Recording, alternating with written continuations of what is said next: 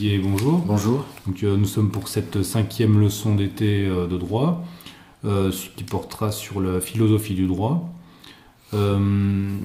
Est-ce que, consécutivement à la leçon précédente, vous nous avez expliqué un peu les fondamentaux du droit civil, jusqu'où peut aller la, on va dire, la déconstruction contemporaine du droit, selon vous? Alors, je pense que je pense que elle, peut aller encore assez loin. Hein je l'ai déjà dit. Mais avant de vous dire ça, euh, il faut que je vous dise que comment dire. Euh, il y a au préalable une, prise de conscience qui est loin d'être partagée hein, par euh, beaucoup de juristes et, d'étudiants même. Hein. Euh, moi-même, quand je suis arrivé à l'université, euh, euh, je n'ai pas immédiatement perçu qu'il y avait une, dégradation, ou comme vous le dites, une déconstruction, ou plus simplement une destruction hein, du, droit et, du noyau du, droit. Mais il m'a fallu, il m'a fallu effectivement faire l'effort de, retrouver, mais ça ça, ça, ça s'est pas fait en première année de droit. Hein. Euh, ça s'est fait en fait au bout de 5 ou 6 ans d'études où j'ai retrouvé le, le, le, noyau du droit civil dont je vous parlais euh, lors de la séance précédente. Euh, Peut-être tout le monde n'a-t-il pas la disposition d'esprit critique ou, ou, je dirais peut-être même pessimiste ou, ou, ou, mauvais esprit ou réaliste. ou réaliste qui lui permet de, de, de comprendre que nous allons vers le pire parce que que nous soyons en mouvement, ça personne ne le nie. Mais la majorité considère que nous sommes dans, le progrès. Je pourrais vous prendre mille exemples. Prenons par exemple, ce qui me vient à l'esprit tout de suite, le nom de famille. Quand j'ai commencé mes études de droit, c'était déjà un droit en mouvement. C'est-à-dire déjà le nom de famille, on pouvait changer de nom de famille, ensuite on a pu accoler à son nom le nom de, du, conjoint. Aujourd'hui on peut donner aux enfants le nom de l'épouse, le nom du mari, enfin le nom de la mère, le nom du père, ou le nom du père et de la mère accolés dans un ordre ou dans l'autre, euh, avec une possibilité de transmission à la deuxième génération, avec une possibilité de... Enfin, on pourrait donner ça, c'est l'étude du droit civil, de voir comment chaque, euh, chaque domaine, le droit des successions, le droit de la tutelle, enfin, tout le droit civil est en, en mouvement. Alors, ensuite, ça, ça, ça les, les, la plupart le, le voient, et mais simplement ils s'en satisfont, hein, puisque les choses progressent. On s'éloigne de plus en plus de, de, de l'époque archaïque, euh, de la barbarie, de l'arbitraire, euh, de, de, de, la tyrannie, etc. Euh, il y a un... J'ai déjà, dit que ça dépend beaucoup peut-être du caractère, mais aussi des lectures. Hein. Euh, quand vous faites des lectures, quand vous avez comme lecture du, du droit romain ou de l'histoire du droit, par comparaison, quand vous comparez une époque glorieuse avec l'époque que nous vivons, forcément vous prenez tout de suite conscience de ce que les choses vont mal. Bon. Et puis le, hasard a fait que est tombé entre mes mains, sont tombés entre mes mains deux ouvrages de Michel Villet, hein, de philosophie du droit, des manuels de philosophie du droit, des précis plus précisément, précis d'Allos de philosophie du droit, en deux volumes, les fins du droit et les moyens du droit. Ils ont été récemment réunis chez, euh, chez un éditeur, euh, je ne sais plus lequel, mais peu importe. Alors, cette, philosophie du droit de Michel Villet, elle est importante parce que justement, c'est lui qui enseigne cette perspective. Cette perspective de...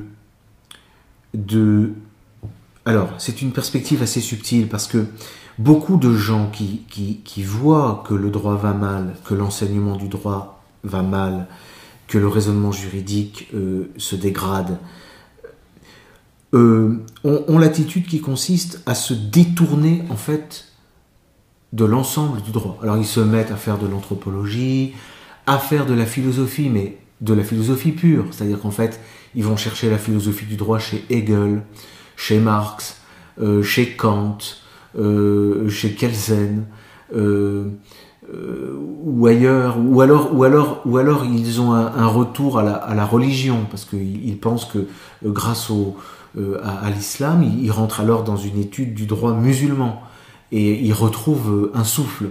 Ils cherchent un souffle. Hein. Ils cherchent à échapper à, la, à la mort du droit, mais plutôt que de l'aider à vivre et à revivre, en fait, qu'est-ce qu'ils font? Ils le laissent mourir. Ce n'est pas ce qu'a fait Michel Villet. Il a vu que le droit et l'enseignement du droit et la pensée juridique étaient en train de mourir. Il a pensé que c'était dû à un déficit de, conscience historique et puis un déficit de philosophie. Et euh, son attitude euh, a, consisté précisément à rejeter et à critiquer toutes les philosophies qui étaient venues influer le droit depuis euh, quasiment 2000 ans. Il s'est simplement concentré sur la philosophie qu'avaient du droit les fondateurs, c'est-à-dire les Romains. Les Romains, euh, les juristes romains, c'est-à-dire 200, 300 avant Jésus-Christ, 500 après Jésus-Christ. La grande époque classique. Bon. Et il a trouvé comme influence dans la pensée romaine, latine, la philosophie grecque. C'est pour ça qu'il s'est intéressé à Aristote. Et ensuite, il s'est beaucoup intéressé à saint Thomas d'Aquin. Pourquoi? Parce que saint Thomas d'Aquin, d'après Michel Villet, que lui a beaucoup plus pratiqué que moi, hein, je précise évidemment, saint Thomas d'Aquin, c'est le, euh, le coup de force dans la théologie et la philosophie occidentale pour retrouver le sens de la philosophie du droit euh, gréco-romaine. Contre qui et contre quoi? Précisément, le disait Michel Villet, et n'a cessé de l'écrire Michel Villet, contre la pensée juive. C'est-à-dire que euh, la pensée juive est une pensée morale euh, globale. Alors que ce qui, caractérise euh, la pensée de la philosophie du droit romain, pour Michel Villet, c'est d'avoir compartimenté d'avoir isolé un objet spécifique au sein peut-être de la morale générale, un objet spécifique qu'on a appelé le droit. Ça, c'est ce qui forme, le développement que je viens de vous faire, c'est ce qui forme le volume 1 de la, de la philosophie du droit de Michel Villet, c'est-à-dire les fins du droit. Il dit quelles sont les fins. Alors, ça, c'est un aspect que, bon, moi, on peut critiquer, on peut avancer, parce qu'il a dit euh, le, droit, l'objet du droit, c'est donner à chacun le sien. Puis après, il, pensait pouvoir faire tout développer autour de cette, maxime. Mais moi, je pense, peu importe. L'essentiel, c'est que le droit est un objet spécifique. C'est ce qu'il faut retenir. Après, à chacun d'essayer de le trouver, cet objet spécifique. Mais il ne faut pas aller le trouver, le chercher dans la géographie, euh, dans la biologie, euh, dans la religion, dans la Bible, euh, ou ailleurs. Non, il est dans la casuistique romaine. Il est dans la pratique. Il est dans la pratique, même dans la pratique judiciaire. Que font les juges? Que font les juristes? Comment est-ce qu'ils travaillent? Bon, et ça, ça permet de. Euh, c'est ce qu'ont fait les Romains. Ils ont isolé un objet et ils se sont concentrés sur cet objet. Objet du droit, euh, on a le, le, corps du droit civil dont j'ai parlé la, la dernière fois, c'est-à-dire euh, le droit des personnes, le droit des choses, les biens, les obligations. ça, ça, ce sont des objets qui intéressent les, les juristes. Je précise encore que euh, Michel Villet, dans sa critique euh, du, du, judaïsme, mais, mais, mais au-delà du judaïsme, du christianisme judaïsé, c'est pour ça qu'il défendait la pensée de saint Thomas d'Aquin. Parce que la pensée de saint Thomas d'Aquin, c'est un retour à la philosophie et à la pensée euh, occidentale, contre euh, l'invasion euh, vétérotestamentaire, disons, dans, la philosophie. Bon. c'est la raison pour laquelle Michel Villet a pu développer une critique des droits de l'homme. Il a vu dans les droits de l'homme un, je dirais pas un épiphénomène, peut-être le phénomène central de la décadence du droit occidental précisément. Et la marque de l'influence théologienne mais théologienne, pas théologienne euh, de l'incarnation et théologienne chrétienne, mais théologienne vétérotestamentaire, théologienne juive, sur la pensée occidentale, les droits de l'homme. Bon. L'antidote radical contre la pensée des droits de l'homme, ce sont précisément les catégories romaines. Et c'est ça, il a écrit un ouvrage qui était un pamphlet envoyé à la figure de Jean-Paul II, qui s'était mis à intégrer le discours sur les droits de l'homme dans le discours, euh, du, dans le discours qu'il tenait. Quoi. Bon. Et lui a, dit, non mais le droit, le droit romain, ce sont, c'est un droit de propriété, c'est l'usufruit, c'est une servitude de passage, euh, c'est une dette, euh, c'est une créance, mais ce sont des choses qui, se, qui sont comptables, qui sont précises et qui existent entre des familles, entre des chefs de famille, entre des individus. Bon, vos droits de l'homme, euh, c'est de la fumée, c'est du flanc, c'est un instrument de domination idéologique, les droits de l'homme. Mais ne venez pas mêler le droit à ça. Et lui déplorer, déplorer la, désertion et la trahison des juristes, en partie euh, autour de ces, grands de ces concepts de droit de l'homme, de droit subjectif, de, etc., etc., Ça, c'est un, déjà un, premier aspect de la, de la pensée de Michel Villet, qui, est donc la question des fins.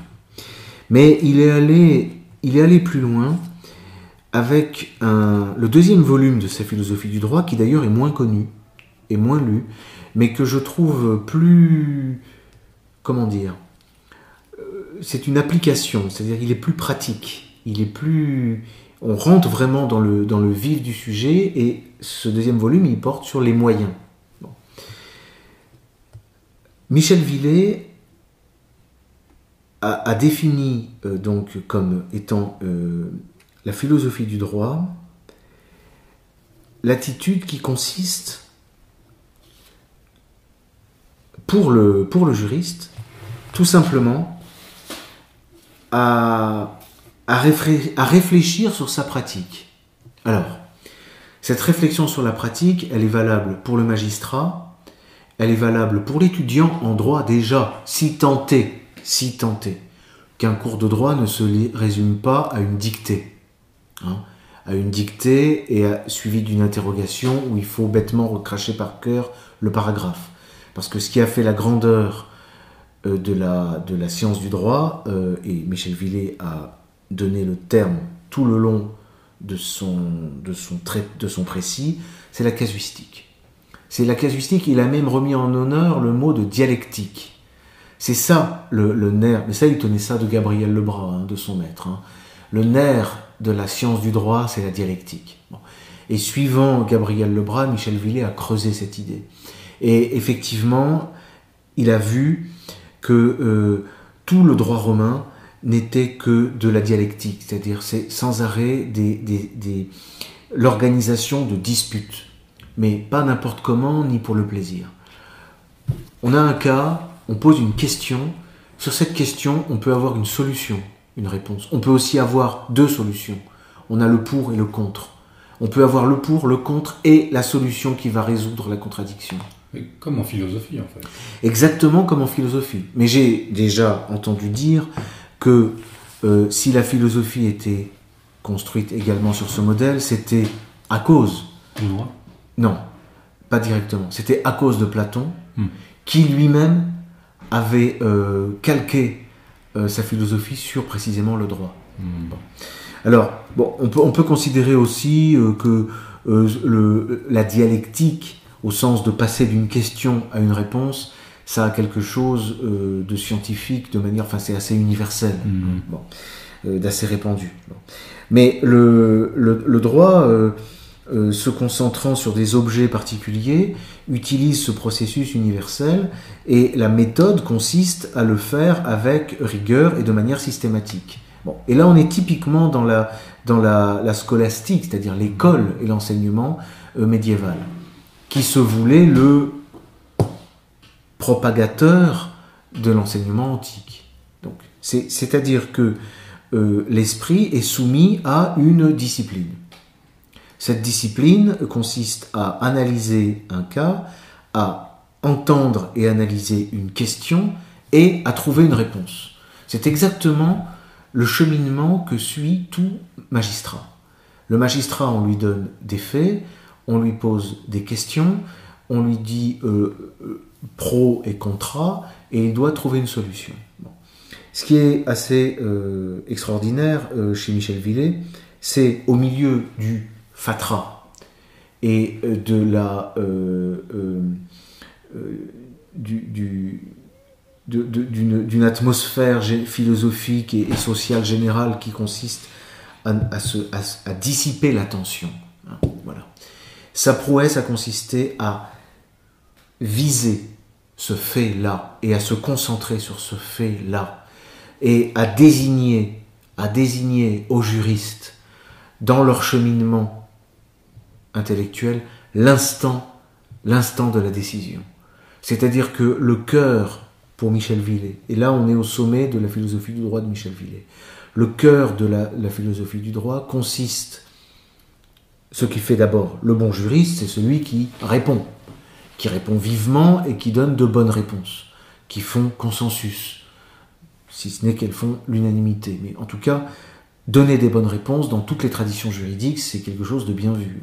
Que ce soit dans la tradition juive, musulmane, hindoue, euh, et surtout romaine, évidemment, le grand juriste, c'est celui qui répond à des questions, c'est celui-là. Mais ce qui fait le, le, le, philosophe du droit, ce qui fait le, la, la, la méditation, enfin, c'est le recul pris par rapport à une question et à une réponse. C'est-à-dire, c'est le juriste. Et ça, on trouve cette pensée autant chez, chez Duns Scott que jusque, jusque dans certaines philosophies orientales euh, euh, révolutionnaires. Ce qui fait la philosophie, c'est le fait, pour celui qui a trouvé une bonne réponse, de- d'essayer de, de se souvenir. Voilà, c'est ça. C'est la fameuse mémoire, c'est la mémoire.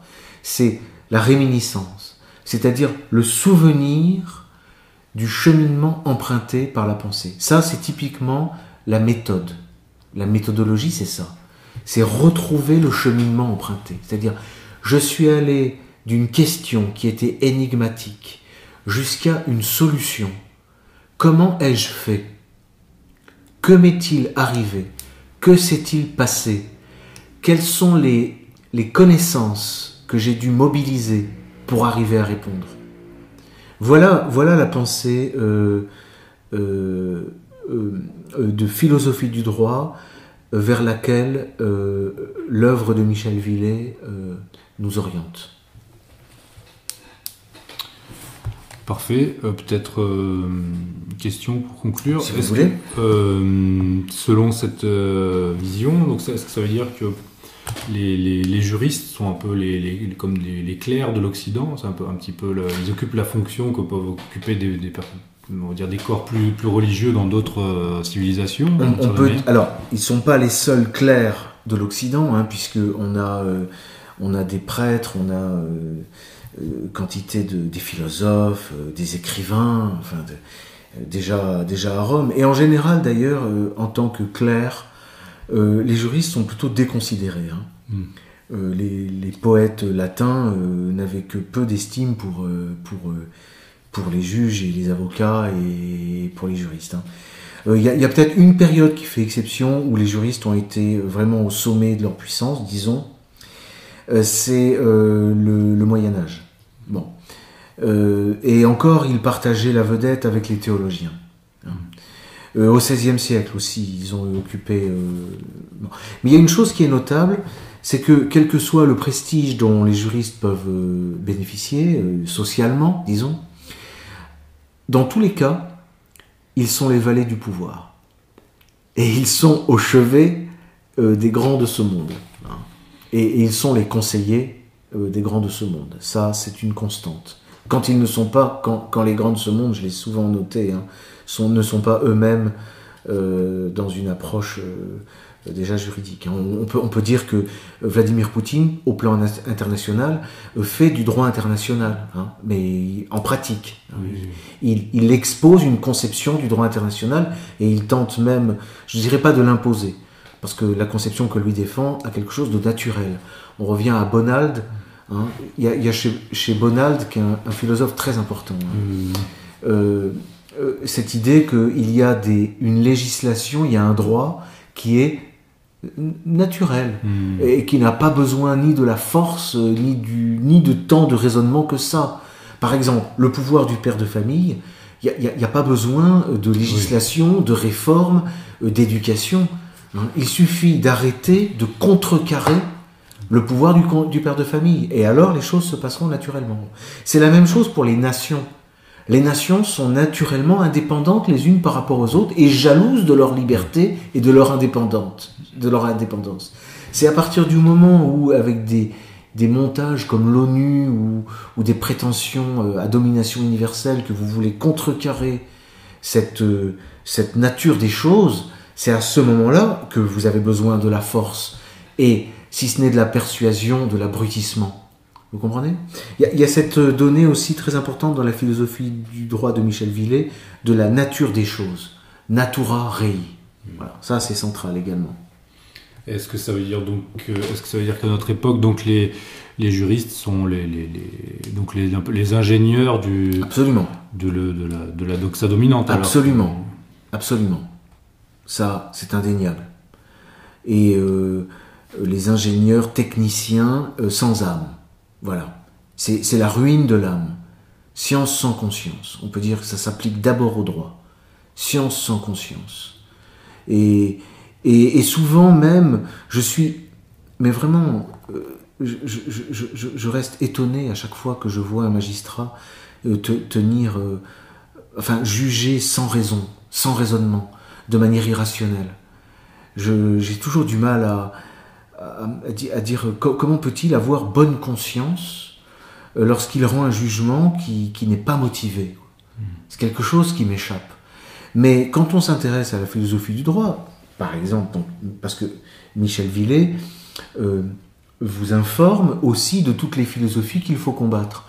Mais vous avez quantité d'écoles qui défendent l'idée que le juge ne doit pas appliquer bêtement le texte, hmm. ni la loi, ni le droit. Il doit aussi rétablir, Michel Villet était suffisamment critique de ça, rétablir un certain équilibre. Hmm. Hein, l'équilibre qu'on lui impose d'en haut. Hmm. Hein. Euh, il y a une certaine justice sociale à rétablir. Euh, il y a aussi, euh, aussi parfois des contraintes un peu idéologiques. Hein. Il y a des gens qui ne doivent pas gagner. Bon, donc il faut qu'ils perdent coûte que coûte. Et la justice est là. Voilà, c'est ça la justice. Parfait. Merci Maître Viguier. Je vous en prie. À bientôt. À bientôt.